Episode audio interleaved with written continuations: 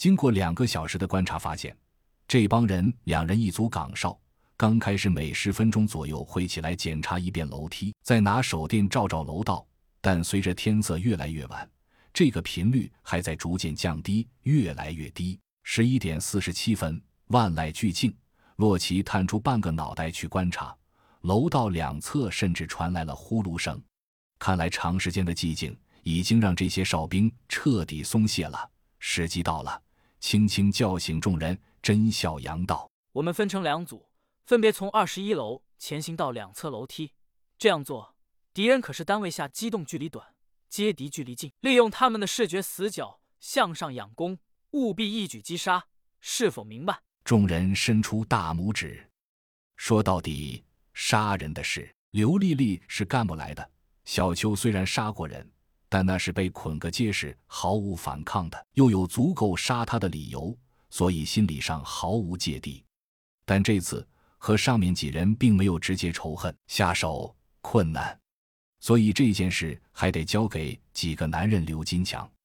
二十一楼的楼道也已清理干净，路过几个房间时，众人甚至听到了里面的呼噜声，这里面应该就是武装分子的主力。十一点五十七分，两组已经到达了两侧楼梯拐角，武装分子就在头顶上不到五米的地方。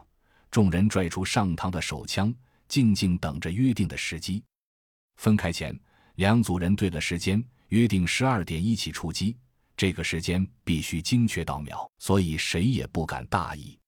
欧阳和陈生光握着枪的手都在微微颤抖，毕竟。以往杀的都是丧尸，而现在要杀的是活生生的人，这是一道坎，不是那么容易过去。跪伏在楼梯上，望着前上方打盹的武装分子，几个人心中百感交集。世界已经到了末日，人类之间竟然还要自相残杀，可叹，心中激荡，连那呼噜声都在寂静中分外震耳欲聋。每个人太阳穴旁的血管仿佛都在反复收缩膨胀。嗡嗡嗡！当手表上传来阵阵震动，两组负责射击的四人毫不犹豫地向着自己的目标开火了。毕竟，当前情况不是你死就是我亡，在生存压力面前，所有人都选择了自己的生命为重。什么不忍，什么怜悯，在这一刻全都烟消云散。五秒钟后，楼道里已经毫无声息，鲜血顺着墙壁和楼梯向下滴落。